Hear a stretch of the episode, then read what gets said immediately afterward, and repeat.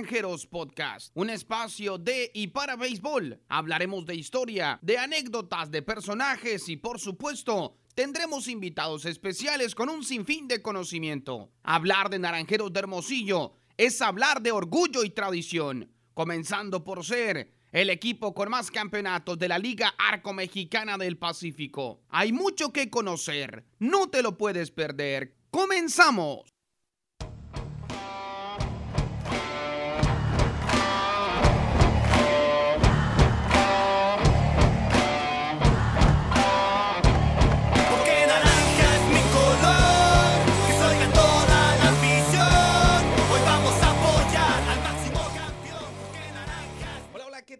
¿Qué tal? ¿Cómo están amigos? Qué gusto saludarles de nuevo en un episodio más de Naranjeros Podcast, nuestro episodio número 17 después de un receso un poquito prolongado cuando arrancó la temporada del béisbol de la Liga Mexicana del Pacífico. Estuvimos ausentes, pero estamos de regreso, está iniciando este año y estamos de vuelta también con ustedes con más episodios, con más contenido de nuestro equipo Naranjeros de Hermosillo. A la afición naranjera y a la afición en general al béisbol o quien nos esté acompañando el día de hoy, un saludo muy afectuoso de nuestra parte, Naranjeros Podcast, Ricardo Hernández y un servidor, Samuel Favela, les damos las gracias por estar con nosotros. Ricardo, te saludo con mucho gusto, me da de verdad un gusto enorme volver a coincidir en este espacio, tener la oportunidad de estar en este enlace, en este vínculo con los aficionados, con la gente que sigue el béisbol y que sigue a nuestra organización. Naranjeros de Hermosillo se vivieron grandes cosas, transcurrió otra temporada de Liga Mexicana del Pacífico y algo muy importante, regresó la afición a los estadios, especialmente a la afición de nuestro, de nuestro equipo Naranjeros de Hermosillo que volvió al Estadio Sonora. ¿Cómo está Ricardo? Qué gusto acompañarte. ¿Qué tal, Samuel? Un saludo a toda la afición. Después de algunos meses de ausencia, ya estamos de regreso con Sí. este Naranjeros Podcast. Importante lo que comentas tú, la afición está de regreso. También vimos algunos jóvenes que destacaron esta temporada, algunos novatos de eso, que son la sangre nueva de nuestro equipo. Estamos hablando de eso y un poco más adelante, por supuesto. Y además, eh, lo que dices tú, la afición fue la cereza en el pastel de esta gran temporada que vivimos en los diferentes plazas de la Liga Mexicana del Pacífico. El regreso ya de los aficionados en esa nueva normalidad, no al 100% en algunas Sí. plazas, pero poco a poco estamos volviendo a lo que teníamos antes. Efectivamente, lo dices bien, das en un punto medular. Si bien es cierto, lo importante es lo que pasa en el terreno para algunos aficionados, para algunos otros el estar cada campaña apoyando a su equipo incondicionalmente, como lo sabemos, es la afición naranjera. Fue un logro muy importante el que, si bien es cierto, no se abrió el aforo al 100% en cuanto a su capacidad se refiere, sí se reabrieron las puertas con eh, el reconocimiento que hay que darle a quien hizo su esfuerzo autoridades, a la, a la organización, al club, pero sobre todo a cada uno de esos aficionados que asistieron al Estadio Sonora, que siguieron los protocolos, porque no fue sencillo para muchos adaptarse. Por ahí a varios que les tuvieron que jalar las orejas porque no se acostumbraban a usar en la mayor cantidad del tiempo posible en su estancia en el estadio el cubrebocas, la sana distancia y demás, pero son tiempos de aprendizaje para todos, son tiempos de adaptación en el béisbol, pero hoy podemos decir viendo hacia atrás, Ricardo, que fue otra vez una buena campaña de Liga Mexicana del Pacífico y con esto, y si nos seguimos cuidando, si el de arriba presta vida y licencia el próximo mes de octubre, si así eh, todo ocurre con normalidad, volveremos y ojalá que no sea un 60, 70%, sino regresar todos y qué, qué nos gustaría más que estar todos los que queremos volver al Estadio Sonora y si la normalidad está más cerca de llegar, ojalá que así suceda. Sí, es lo que esperamos todos, por supuesto, que se regrese ese 100% de asistencia al estadio. La verdad, fue una gran temporada en cuanto a la respuesta de los aficionados en Hermosillo. Fue la segunda plaza con mejores entradas en promedio ya de lo que fue toda la temporada, más de 200 mil personas a lo, largo, a lo largo de los 34 juegos aquí en casa. Es importante mencionarlo. En un estadio que no tuvo el 100% en toda la temporada, que fue aproximadamente un 60-70% que estuvo manejando aquí de aforo en el estadio. En otros inmuebles tuvieron el 100% y aún así Naranjeros estuvo arriba de ellos en promedio de asistencia por partido. Y si vamos echando un vistazo hacia atrás, Ricardo, algo muy importante, sin duda fue el, el echar un ojo a lo que fue en general toda la campaña. Pensará el aficionado, oye, la temporada empezó en octubre. No. Va más atrás, va más desde planeación hasta para nosotros que seguimos día a día a nuestro equipo y que tenemos la oportunidad de hacer ese vínculo en el tema comunicación con la afición y los naranjeros de Hermosillo. Esto arrancó y arrancó bien, arrancó con el pie derecho porque si usted bien lo recuerda, amigo aficionado, hace dos años no hubo pretemporada de Liga Mexicana del Pacífico como estábamos acostumbrados. Los equipos hicieron trabajos de preparación de cara a la campaña como pudieron, Sí. donde pudieron. Juegos interescuadras incluso. Exactamente, muchos interescuadras y muchos duelos entre estos equipos a puerta cerrada en sus estadios. Regresó el béisbol de la Mexicana del Pacífico a los Estados Unidos con la fiesta mexicana de béisbol, que tenemos que recalcarlo, el que nuestro equipo, el que el béisbol invernal siga llegando a esas latitudes es muy importante en el crecimiento de la liga y en la proyección del circuito Sí. Más allá de las fronteras. Regresó también con un draft ya presencial, como que se este es. año, donde fueron tomados jugadores importantes para Naranjeros. El caso de un relevista que cuando fue tomado, mucha gente no sabía qué iba a pasar Así con es. él, porque no lo conocían, de Guatabampo, Luis Márquez. Más adelante estamos hablando de Luis Márquez, pero qué buena selección de draft de Naranjeros. También las primeras firmas se llevaron a cabo este año. Aníbal Cervantes, que estuvo con el equipo gran parte de la temporada también. Y lo que comentas tú, la pretemporada de regreso a Estados Unidos, que es importante también para la afición naranjera que está presente más allá de la frontera. Y, y ahorita que estamos hablando en el tema, lo que fue brevemente la pretemporada y lo que ocurrió en campaña, tocas dos puntos muy importantes que creo vale la pena hacer un paréntesis un poco amplio en ello. El año pasado que estuvimos aquí iniciando con este proyecto de- del podcast de nuestro equipo Naranjeros de Hermosillo, hablamos principalmente de la importancia que eran los eventos que se dan fuera de temporada. Hablemos del draft, hablemos de las primeras firmas, hablemos del trabajo de pretemporada o de preparación. Y diste en dos cosas que vale muchísimo la pena resaltar. Hablaste de un pitcher que se volvió pieza fundamental de nuestro equipo este año y que llegó vía draft, es decir, nadie lo conocíamos. Ese día escuchamos su nombre y su vínculo en el tema relación laboral con Naranjeros y el tiempo dio la razón. Era un muchacho que, eh, así como habrá algunos otros que van a tardar tres o cuatro años en ganarse un lugar, en convertirse en peloteros titulares de nuestro equipo, hay otros que les llevó menos tiempo. Y hablemos de la pretemporada quien tuvo la oportunidad de seguirlo, porque aquí tengo que hacer otro, dentro de este paréntesis, otro mini paréntesis, porque nuestra organización, Richard, el año pasado, pero involucra todavía la temporada, hizo un esfuerzo que hay que resaltarlo. El béisbol de los Naranjeros de Hermosillo, por un lapso corto de tiempo sí, pero en pretemporada, regresó a la televisión abierta por Sí. unos días. Permitió que la afición de Hermosillo, que la afición del estado de Sonora, en, en donde llegaba la señal de, de esa televisora, viera a los jugadores del equipo. Pocos conocían, por ejemplo, a un Ángel Camacho. Y el muchacho terminó siendo uno de los jugadores favoritos de la afición Exacto. naranjera gracias a esos juegos de pretemporada. Sí, eso fue un gran acierto, la verdad, ese, ese de transmitir los juegos en televisión esta, campa esta pretemporada. Y sí, sin duda alguna es algo que comentas tú, Samuel, que llevó a la gente a conocer a estos elementos que muchas veces solamente juegan en pretemporada. Así es. En el caso de Ángel, se ganó su lugar en el equipo.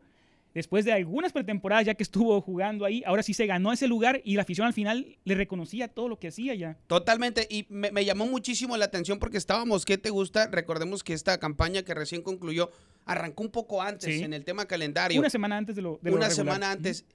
Pasaban los 15, 20 días de temporada, no veía la afición todavía a Ángel en acción y empezaban a preguntar. Sí, lo pedía la gente. La gente lo pedía. Y creo que son esos momentos que se vale atesorar muchísimo de decir, para eso son las pretemporadas. Es, es ahí donde los jóvenes no solamente se muestran, aprovechan la oportunidad que les brindan y tan así que Camacho, al menos de aquí a que llegue el mes de octubre, la afición va a tener los ojos puestos en él donde quiera que esté. Sí, y cuántas veces no hemos escuchado en otros jugadores ya con experiencia y algunos consolidados que comentan eso mismo. La pretemporada es donde se ganan ese lugar, lo comentó el año pasado cuando tuvimos aquí a Norberto Beso, el mismo Juan Pablo Ramas, comentaron ese detalle que cuando están en pretemporada buscan ese lugar. Ángel se lo ganó de principio a fin por sus números y lo que hizo en la pretemporada. otro elemento que llegó a pretemporada con un, digamos, con una situación completamente distinta a lo de Ángel, poniendo en, en, en contexto que Ángel es un novato, que Sí. fue su primer campaña, que hace apenas tres años fue integrado al roster de Naranjeros, es un pelotero muy joven, que no, ni siquiera conocía la pelota de verano. Ya sé en con quién vas.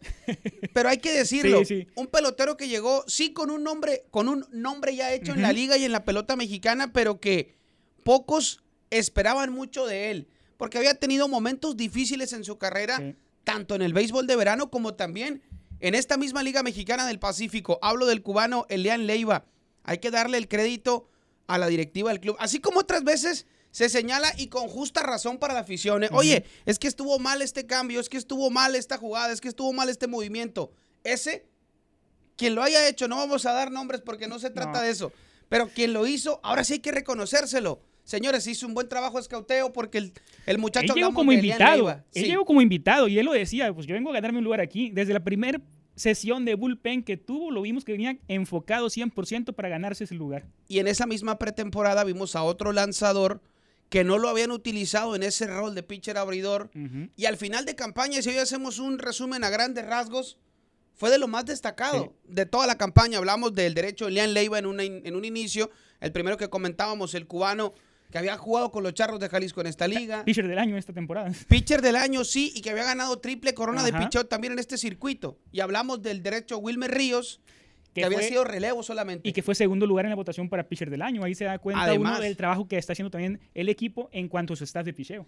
Y aquí es donde vale la pena destacar, Ricardo, no solamente el trabajo de esos integrantes del cuerpo técnico del equipo que estamos o, o que vemos familiarizándose con estos peloteros en el día a día, sino quienes los recibieron en pretemporada, Sí. porque podemos hablar del coach de picheo y del coach de bateo de lo que ocurre durante la campaña, pero esos integrantes del cuerpo técnico que trabajan en la pretemporada con los jóvenes tienen una dosis muy alta en cuanto a responsabilidad se refiere del éxito de estos muchachos que se desarrollaron bien, porque hay que recordar que hace dos años, la primera campaña eh, en tiempo de pandemia, si lo quieres eh, llamar así, o desde que llegó el- el- la, la lamentable situación del COVID, tras esta situación vimos a una gran cantidad de peloteros jóvenes mexicanos recibir su oportunidad, pero este ya era un año en donde había incremento de cuota de extranjeros. Exacto. No era fácil ganarse un lugar y quien lo pudo hacer demostró que este equipo, si bien es cierto a nivel liga ya era catalogado como un equipo que a pesar de su juventud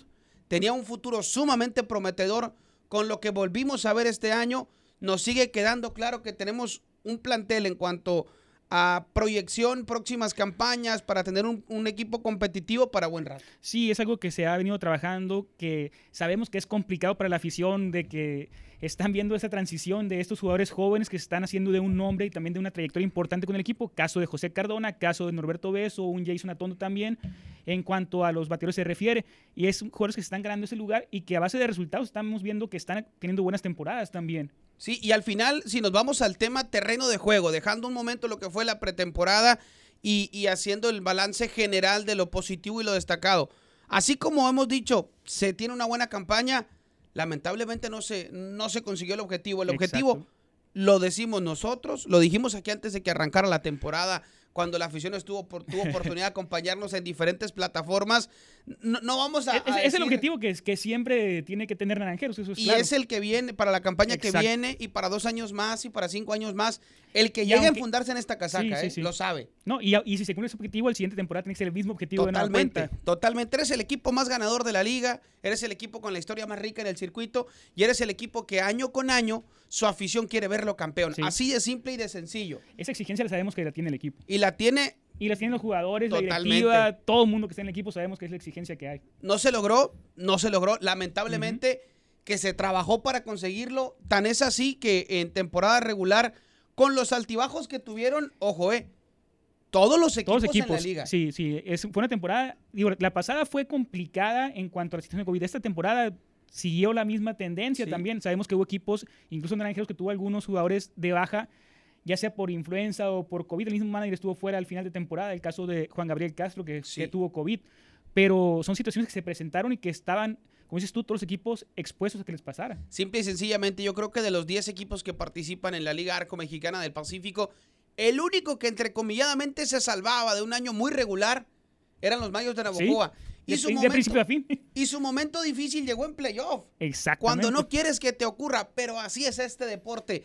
Por eso es el rey de los deportes, porque eh, siempre nos tiene sorpresas, siempre nos tiene algo que pocos esperan y termina sucediendo. Sí, digo, en este caso fue Mayos y Guasave que fueron muy consistentes toda la temporada y no alcanzaron el objetivo tampoco. Sí. Caso contrario, el equipo de Culiacán, que estuvo toda la temporada batallando, al final llegó hasta la final, pero no pudo ganar el campeonato tampoco. Y aquí es donde entra una parte que para muchos puede generar polémica, porque hay quien dice, oye, no se ganó, se fracasó. Si yo le pregunto a la afición naranjera, probablemente me va a decir que sí ocurrió eso. Si yo le pregunto a la afición de los Mayos de Navojoa y nos van a decir, se fracasó. No, señores, tuvieron una campaña envidiable Y- realmente. igual en Guasave pienso que opinaría lo mismo la gente, Totalmente. porque estaba muy metida con el equipo. Y creo que la afición de los Sultanes de Monterrey debe tener una situación Sí. muy similar. Exacto. Porque con un equipo muy modesto, en cuanto a nombres en la liga, con poco tiempo en el circuito, trascendieron Sí. grandemente. No, y la misma gente de Monterrey está consciente, porque no es la misma situación que tiene el equipo de verano con Sultanes en, en la Liga Mexicana, Sí. que es totalmente diferente el- la organización en cuanto a los nombres de jugadores a lo que tienen en invierno. Ahora, vamos por partes. Una entrecomilladamente, buena primera vuelta de campaña regular para Naranjeros. Se terminó a mitad de tabla, se terminó en el sexto sitio en la primera parte, pero como coloquialmente también hemos escuchado tantas veces, dice el aficionado, no importa cómo inicies, sino cómo termines. Ah, desafortunadamente la historia la conocemos. El objetivo primero se logró, que era llegar a la postemporada, sextos en la primera vuelta del calendario, segundos en la segunda. Sí. E- Eso es muy importante, es decir, no se tuvo el mejor arranque de campaña, pero se hicieron los ajustes pertinentes para terminar bien. Sí, se hizo in- incluso cambio de manager que, Así que es. también fue un momento ahí antes de que se acabara la primera vuelta, que se dio ese movimiento en el cual salió Juan Navarrete y llegó Juan Gabriel Castro a hacerse cargo del equipo. De inmediato se notó el cambio en cuanto al trabajo que tuvo con el cuerpo técnico, que se mantuvo el cuerpo técnico, y eso Sí. es importante mencionarlo también. Y él llegó y se sumó a lo que ya se estaba haciendo y el resultado lo vimos al final. Y acá hay que poner eh, dos cosas en la mesa importantes que también le van a generar interés a la afición. No estamos aquí ni pretendemos decirlo. Oye, se fue Juan Navarrete porque hizo un mal trabajo al frente de la organización. Para nada. Los números estaban en la mesa y decían que había hecho un buen trabajo. Sin embargo, se decidió que era lo oportuno, que era lo necesario, que el equipo necesitaba, como también de manera coloquial se dice, cambiar el chip en un momento clave de la temporada cuando las cosas no caminaban bien. Juan Gabriel Castro llega y trata de darle ese toque al equipo. Así como hablábamos de que, de que eh, el caso de Navarrete había hecho bien las cosas al frente del equipo, Castro no lo hizo mal. No. Para nada. Ahora, tenía buen rato de no dirigir la Liga Mexicana del Pacífico. Sí, y además tuvo muchas bajas también. Justa, da, va a ser un momento muy importante. Si hacemos un balance general, digamos, ¿qué culpa tiene Digo, el manager y- de y- que le faltó la pieza importante a la hora del, y no del es momento justificación, oportuno? porque no. todos los equipos estuvieron en la misma situación, lo comentamos ahorita, pero realmente el equipo nunca estuvo completo. Es que es como si ahorita dijéramos el equipo que se quedó en la orilla en la etapa de semifinales o en la etapa de primera Ajá. ronda o, o en la fase regular. No calificó porque se le lesionó fulano. Es un juego en conjunto. Sí, son, son situaciones que pasan. Digo, aquí nos pasó en el caso de Elian Leiva en- la primera ronda de playoff que no estuvo disponible, pero esa es otra, es otra historia, eso que ya pasó y hay que estar pensando y visu- visualizando a futuro también. Totalmente. Y lo que resta o lo que queda acá es reconocer el buen trabajo que se hizo, resaltar las cosas buenas que sobresalieron durante la campaña y esperar que lo, lo que no se hizo bien, porque hay cosas que a veces no se hacen bien y por eso hay que trabajar en ellas. Totalmente, y lo, lo dices bien. Ahora, ¿qué esperaré, qué, qué esperará o qué esperaremos de la afición naranjera y la afición naranjera de su equipo? Que lo que vio sobresalir este año de la organización pueda tener continuidad la próxima campaña. Sí. Que el buen trabajo de oficina que se hizo, porque si bien es cierto, la afición preguntó mucho por Yadiel Hernández, lamentablemente no pudo venir este año. Ahora sí que otra situación que nadie esperaba, que era la situación que está pasando en Grandes Ligas. Así es, el tema de no había como tal la libertad de que los jugadores recibieran su permiso para venir a jugar, pero así como se extrañó a Yadiel Hernández, Nick Torres se ganó el cariño de la afición naranjera, es decir, hubo Ah. bajas, pero también hubo grandes altas. Hablando de grandes contrataciones. Sí, La verdad, mucha gente dudaba de lo que fuera Nick Torres porque ya había tenido una, etapa anterior con Guasave en la cual no le había ido bien, pero aquí llegó a este equipo y se acopló de inmediato a la organización y demostró a base de su poder qué tan enfocado estaba en esta campaña. como a veces decimos, vino tal o cual extranjero y nada más nos rindió, y ahí, nos guste o no, y la afición es el mejor juez para ello, él mismo, el aficionado, cataloga como un tache, como un desacierto el haber traído a tal pelotero. En esta ocasión toca ponerles una palomita. Vino Nick Torres, no solamente fue un pelotero que cargó con la ofensiva del equipo toda la campaña, sino que se entregó al máximo, terminó siendo refuerzo en Sí. etapa, en etapa de, de postemporada, que eso también fue muy importante. Hablabas del caso de Elian Leiva, varios naranjeros que terminaron no solamente yendo a las ligas del Caribe, Sí. sino a la Serie del Caribe. Exacto. En el caso de los extranjeros, además, el caso está de Nick Torres, el caso de Elian Leiva, Ryan Verdugo, que tal vez no tuvo tanta suerte, porque Sí. también le mismo les de suerte. Tiró muy bien la temporada, la verdad, y a final de cuentas los números no reflejaban lo que estaba haciendo en su labor. Lo importante acá es que el aficionado y sobre todo el aficionado de nuestra organización Naranjero de Hermosillo y el aficionado de la Liga Mexicana del Pacífico es un aficionado conocedor. Y así como en su momento ocurre cuando hay un pitcher que tiene una buena actuación y el resultado no le termina siendo favorable, se le reconoce desde la grada, en esta ocasión también fue así. Dentro de lo más destacado, la afición estuvo contenta con los... a- hablamos de tres extranjeros de momento, dos pitchers, dos abridores además, el caso de Verdugo y Leiva y el caso de Nick Torres. Y a ellos, otra buena cantidad de peloteros mexicanos que ya nos habían mostrado lo que eran capaces de Era- hacer. es la base del equipo, lo que se llama Sí. en las últimas temporadas. En los jardines, Torres se llevó a acoplarse muy bien a, a sumarse ahí lo que hacían Obeso y Cardona. Se volvieron tres peloteros Inamovibles. indiscutibles, Sí, inamovibles ahí. completamente. Tres elementos que, y dicho con el mayor de los respetos para los rosters del resto de los equipos, es un outfield envidiable. Sí. Cualquier equipo quisiera tener por lo menos a uno. Torres con su gran defensivo y su gran bateo. Cardona con esa consistencia que tuvo toda la campaña, con buenos turnos. eh, sobre todo Defensiva. defensiva Es punto No- y aparte. ahí, no sí. nos podemos adelantar, pero creo yo que si el año pasado hubo noticias relevantes en el tema defensivos para Naranjeros, este año no va a ser la excepción. Sí, yo creo que por la gran sí. campaña para varios de ellos. El caso de Norberto Beso, un muchacho toda entrega, toda gallardía, todo pundonor. Con esos lances que le, que le arrebatan muchos aplausos y emociones a la afición.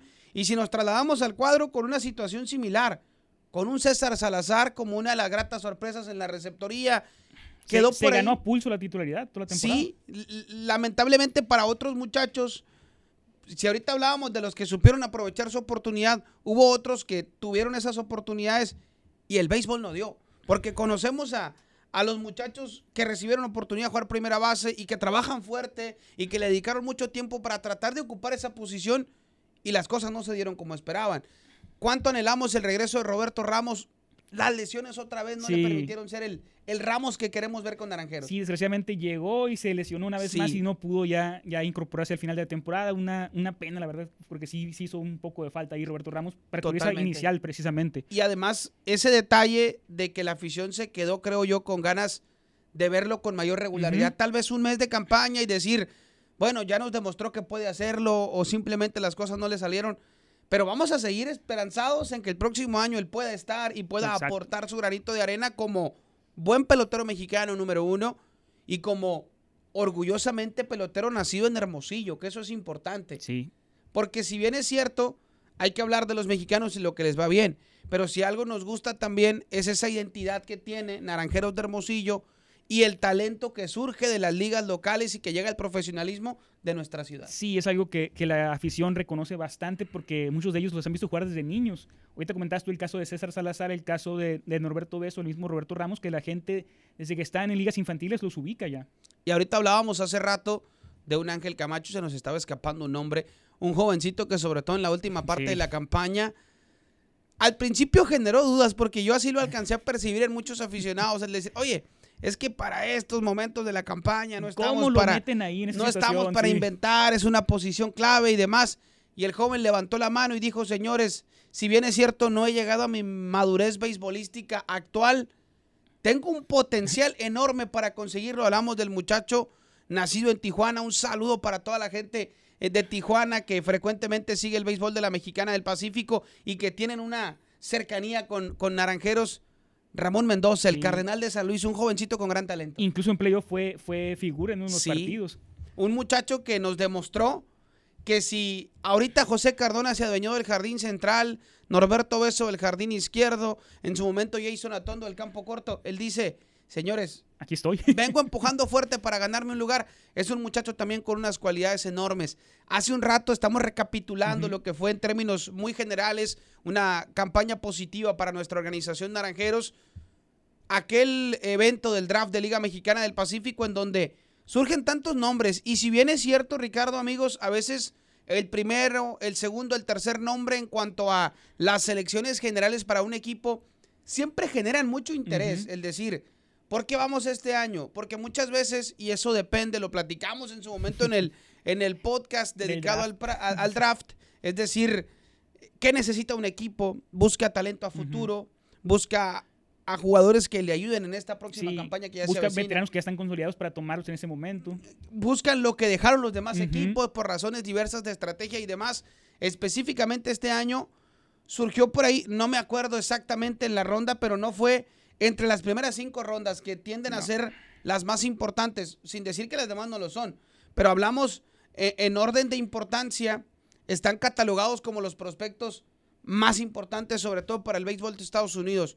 Un jovencito con una experiencia importante en el béisbol, sobre todo de la siempre muy querida, muy seguida y con siempre gran nivel, Liga de Chihuahua, Sí. en donde él dejó un, un- o ha dejado un legado importante. Lo han seguido mucho los aficionados al béisbol. Hablamos del muchacho de Guatabampo, Sonora, Luis Márquez, que acabó la campaña y así como Camacho y así como Mendoza, Márquez también se ganó el cariño de la afición. Sí, porque era un jugador que, que era pura entrega. Sabíamos que en el momento que iba a lanzar ya era. Iba, iba a dar espectáculo porque era un pitcher dominante. Ese cambio de velocidad que tiene, esa curva que tiene también, Sí. tremendos lanzamientos, la verdad. Y entraba y no le tenía miedo a nada. Él estaba enfocado en, lo en hacer su trabajo y lo hacía muy bien. Enfrentando a zurdos, enfrentando, Enfrentando a derechos, derechos, no a lo importaba. que fuera. Gente de experiencia, Hablando de otro lanzador con experiencia también zurdo, Heriberto Robles en una muy buena temporada que tuvo después Sí. de su lesión que había tenido hace algunas campañas, ya está recuperado y fue de los hombres también importantes en el relevo para ambos managers en la temporada. diría el buen Heriberto, me voy a atrever a decirlo con mucho respeto y le mandamos un abrazo cordial. Lo estimamos mucho y él nos sí. estima mucho a nosotros también.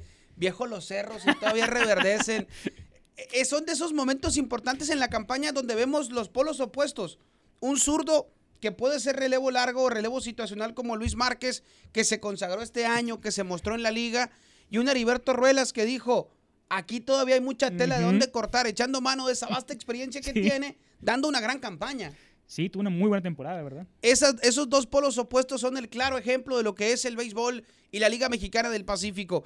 El veterano que sigue siendo un pelotero competitivo y el joven que busca competir con las ganas, con el coraje y tratar de suplir esa experiencia que algunos tienen. Y al final, creo que a, a más de uno, me incluyo entre esos tantos, nos encanta ver a esos peloteros siempre valiosos extranjeros o elementos veteranos, pero también a estos jóvenes Sí. que reciben su oportunidad y la aprovechen al máximo. Porque estamos hablando de naranjeros solamente, pero a nivel liga No, hubo una gran cantidad de jóvenes que destacaron. Tan sencillo el campeón de bateo. Ornelas. Totalmente. Me, me estoy acordando ahorita, por ejemplo, del caso de su hermano Julián Ornelas. Estaba Ajá. teniendo una campaña de locura con los charros de Jalisco. Lamentablemente llegó una lesión para él. Se me está escapando ahorita su nombre, pero un pelotero que estaba jugando tercera base con los Mayos de Navojoa. También llegó una lesión, un muchacho que jugó con Diablos de Hermosillo, también en la liga, en la Liga Norte. Pero hablar de esos jóvenes que han recibido sus oportunidades y las aprovechan, creo que eso le gusta mucho a la Oye, afición. y hablando de un joven que tuvo una campaña destacadísima en el relevo también, Javier Assad. Otra vez. Otra vez demostrando, tuvo más de 19 entradas sin permitir carrera esta campaña. Tremenda campaña, la verdad. Es cierto, en playoff fue otra situación, pero esa es otra historia ya totalmente. Sabemos que es muy diferente lanzar en temporada regular a playoff. Y sin embargo, lo que hizo Assad en la temporada regular fue una demostración de lo que es capaz este lanzador que pertenece a Chicago en, en sucursales. Yo voy a poner un ejemplo y tal vez va a pensar más de uno. ¿Qué tiene que ver la gimnasia con la magnesia? ¿Qué, qué- qué estás confundiendo? Ahorita hablabas de, no es lo mismo playoff que temporada regular. Jamás para un pelotero de posición o para un pitcher una salida va a ser igual a la Una otra. Exactamente, incluso en temporada. Por eso llegar a esas 19 entradas sin permitir carrera, uf, Y, y- y yo, yo estuve recordando y voy a poner el ejemplo porque va a resultar muy palpable para muchos que siguieron la postemporada. El pitcher que terminó siendo el pitcher estelar de los Charros de Jalisco en la gran final de la. Liga Mexicana del Pacífico. Díganme ustedes quién iba a pensar que después de una salida valioso. eh, y que después de una salida en una gran final donde no puedes sacar un solo out a la siguiente, a la siguiente salida, te toca salir al juego 7, ¿quién va a confiar en él? Pocos lo, pocos lo hicieron, pero quien lo debía de hacer era su manager. Y él mismo. Y él mismo lo hicieron, le respondió de una manera extraordinaria. Así es el béisbol. Sí.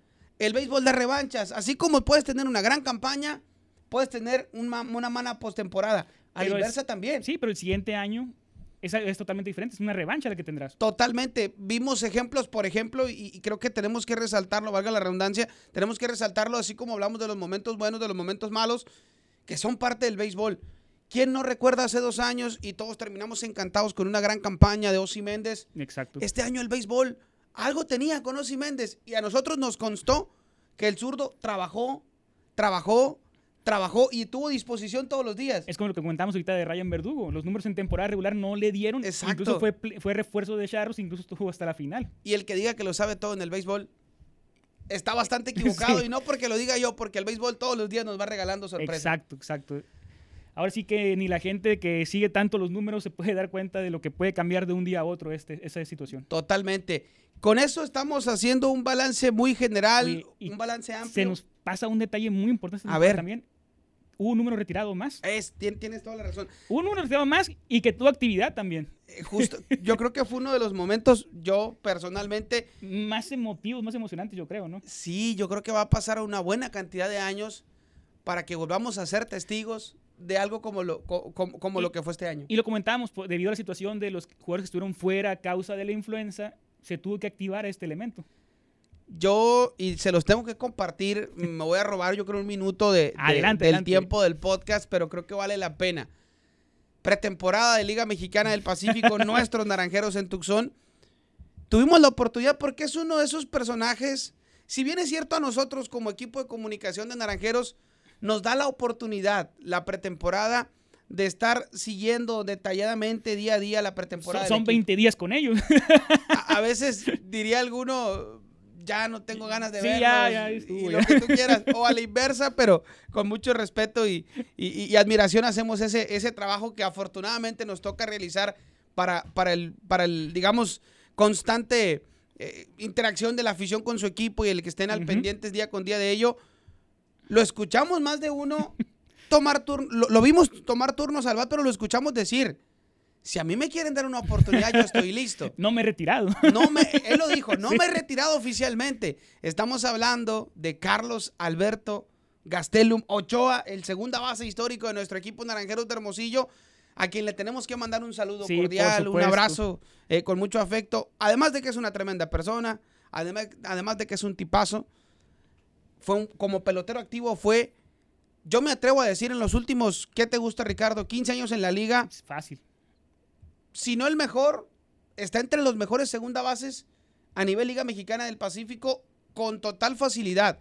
Un pelotero, y por cierto, qué curioso, un pelotero distinto al que le gusta al aficionado, porque al aficionado principalmente le gusta ese pelotero que batea todos los días, que pega cuadrangulares, pero este pelotero se ganó el cariño de la afición con su simpatía y con su entrega en el terreno. Sí, esa defensiva tremenda que tenía también.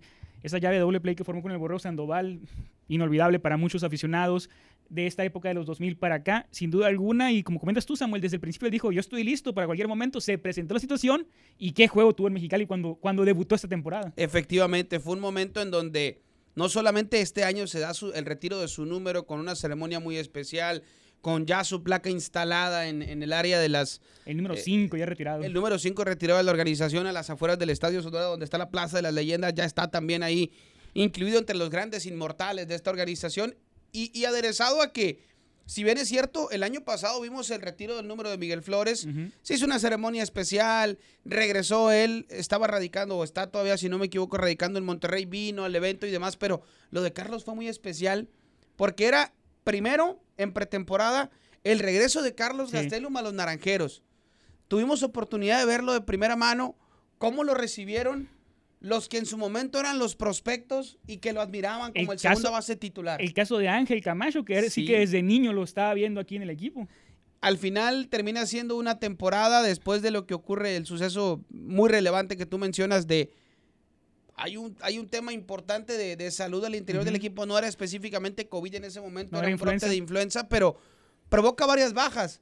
Y entre las bajas del equipo, las ganas de Carlos Alberto Gastelum, y tengo que decirlo, el sentido romántico que significaba verlo de nuevo en el terreno de juego, a muchos nos generó mucho, mu- mucha, mucha emoción.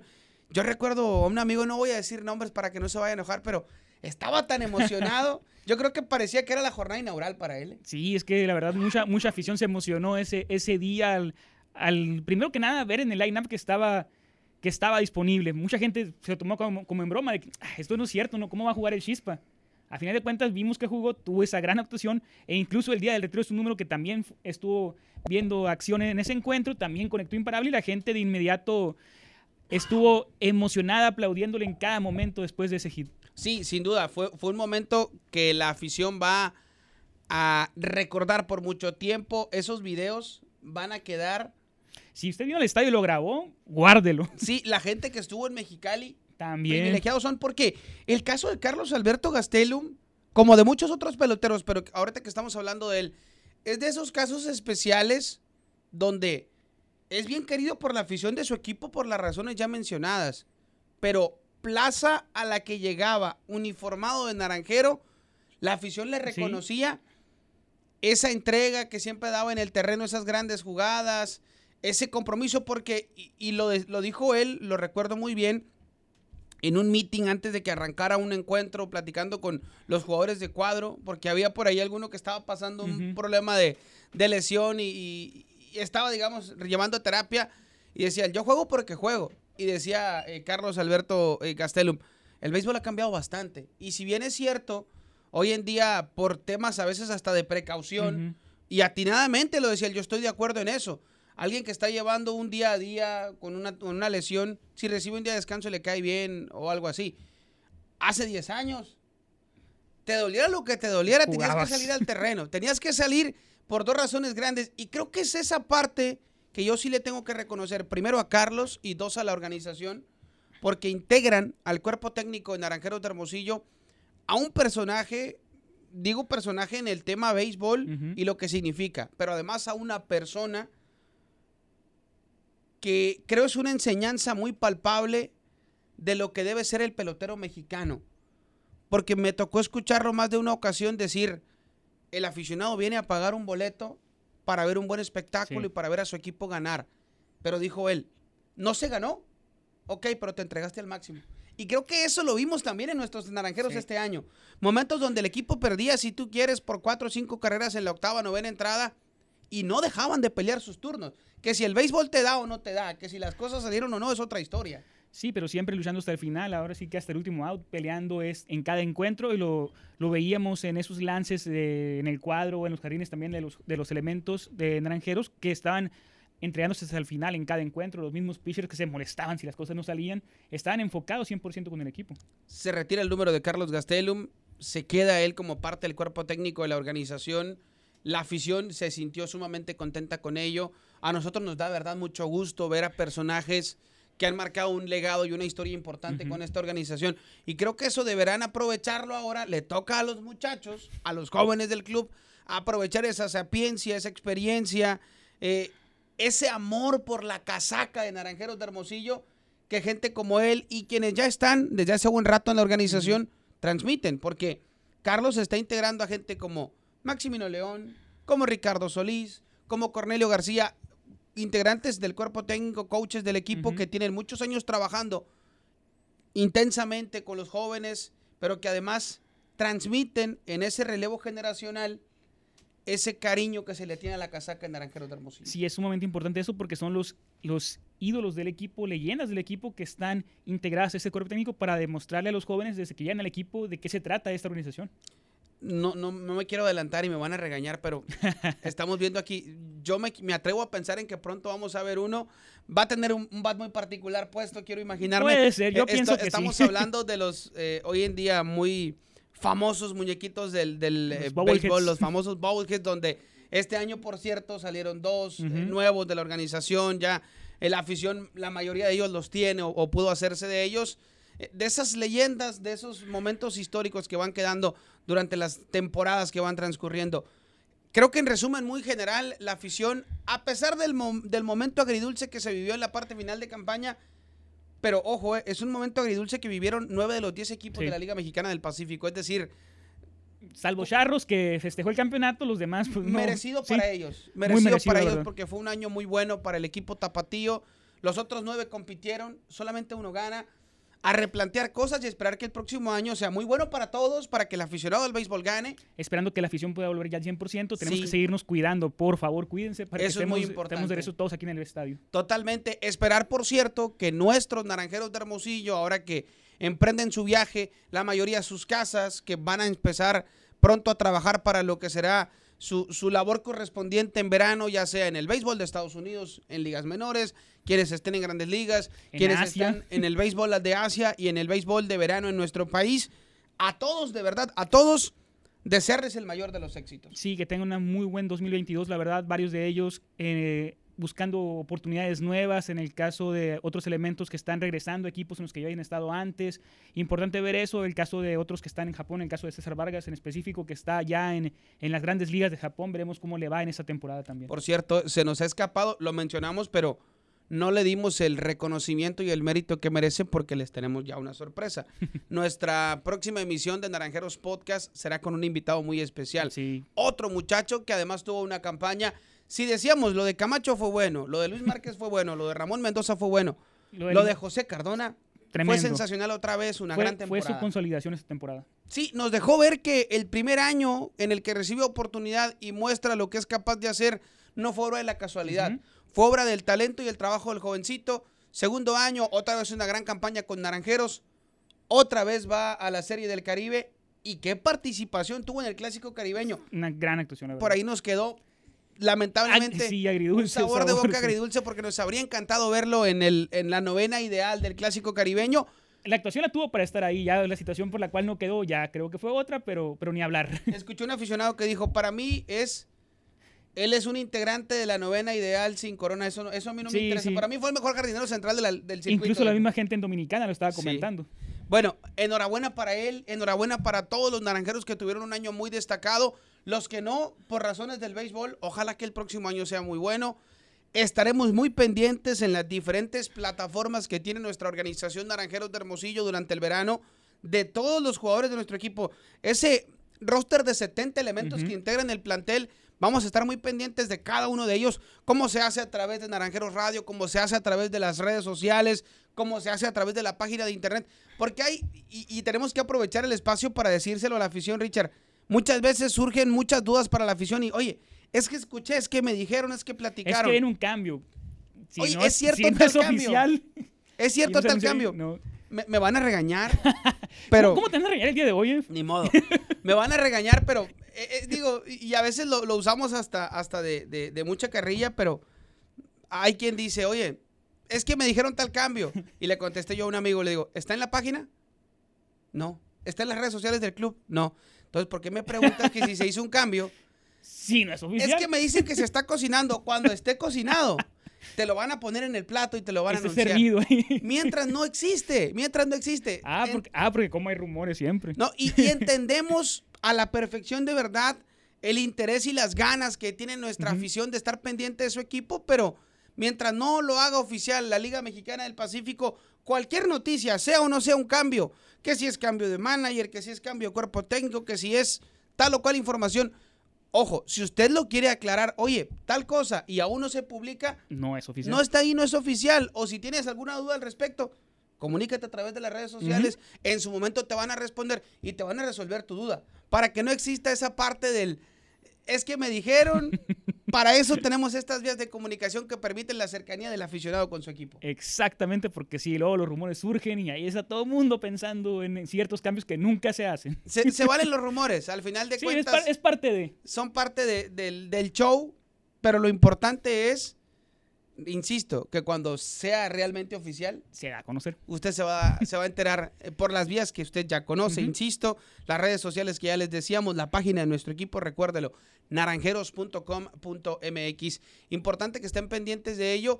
Y ah, por cierto, eh, me lo pidieron y lo tengo que hacer así, no lo puedo hacer a título personal, pero a todos esos aficionados que desde más allá de las fronteras de nuestro país estuvieron pendientes de su equipo, vaya un saludo muy especial Sí. para todos ustedes.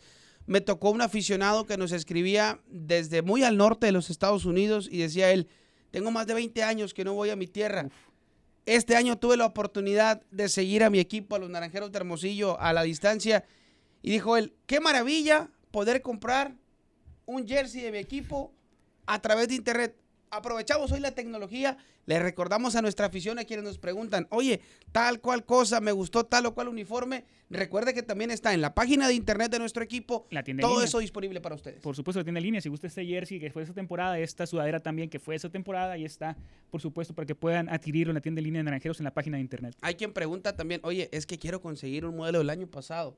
No te lo aseguro, pero comunícate a la Puede, tienda. puede estar ahí. Ellos te van a tratar de ayudar porque para eso están, es su interés principal el que el aficionado siga teniendo ese cariño por su equipo Naranjeros de Hermosillo. A nombre de nuestra organización también tenemos, Ricardo, que agradecer a todos esos aficionados que por razones sumamente entendibles y respetables este año se quedaron en casa. Muy Ojalá que entendible. estén bien. Y gracias por haber apoyado también a nuestra organización a la distancia y esperamos que la próxima campaña si todo camina bien, si todo camina correctamente, si nos seguimos cuidando en el tema de la pandemia, nos volvamos a reencontrar en el Estadio Sonora. Ojalá que sí sea en el próximo octubre, que esté la afición aquí al 100% ahora sí. Cuídense, la verdad es importantísimo seguir todos los protocolos y las medidas eh, para esa situación. Nos va a encantar que vuelva a coincidir con nosotros. Estamos oficialmente con este capítulo número 17 de Naranjeros Podcast. Trabajando temporada 2022-23 Sí. ya. Iniciando con lo que, Sí, si la podemos ciclo. llamar así, una segunda temporada del podcast. Gracias por habernos acompañado en, en los episodios, en los 16 anteriores. Gracias por acompañarnos en este y esperamos que los que se vienen, que el contenido y que los invitados que tendremos para ustedes les sean de su interés. Sí, la verdad, Samuel, un agradecimiento para toda la afición que sigue este podcast, a todo el equipo de producción, que Todos. ustedes nos vean a nosotros dos no aquí, pero son bastantes que están aquí atrás de cámaras y en todo lo demás. a todo el equipo, gracias, gracias a la afición que nos permite hacer este, este vínculo, esta comunicación eh, que sea efectiva al estar ellos de, de aquel lado en las diferentes plataformas, eh, a través de el- la transmisión audiovisual o bien a través del audio, el, del podcast en audio. A todos, de verdad, muchísimas gracias por habernos acompañado. Richard, nos vamos, les podemos adelantar el próximo episodio. No se pierda una muy interesante charla con el jardinero central de nuestro equipo, Naranjeros de Hermosillo, José Cardona. Así los esperamos el próximo, próximo podcast, por supuesto, con José Cardona, como dices tú, de nuestro equipo y del equipo mexicano también en Serie del Caribe. Efectivamente, y además me atrevo a decirlo, el mejor jardinero central de la pelota mexicana. Sin duda Amigos, alguna. gracias por haber estado con nosotros. Pásela muy bien. Hasta la próxima.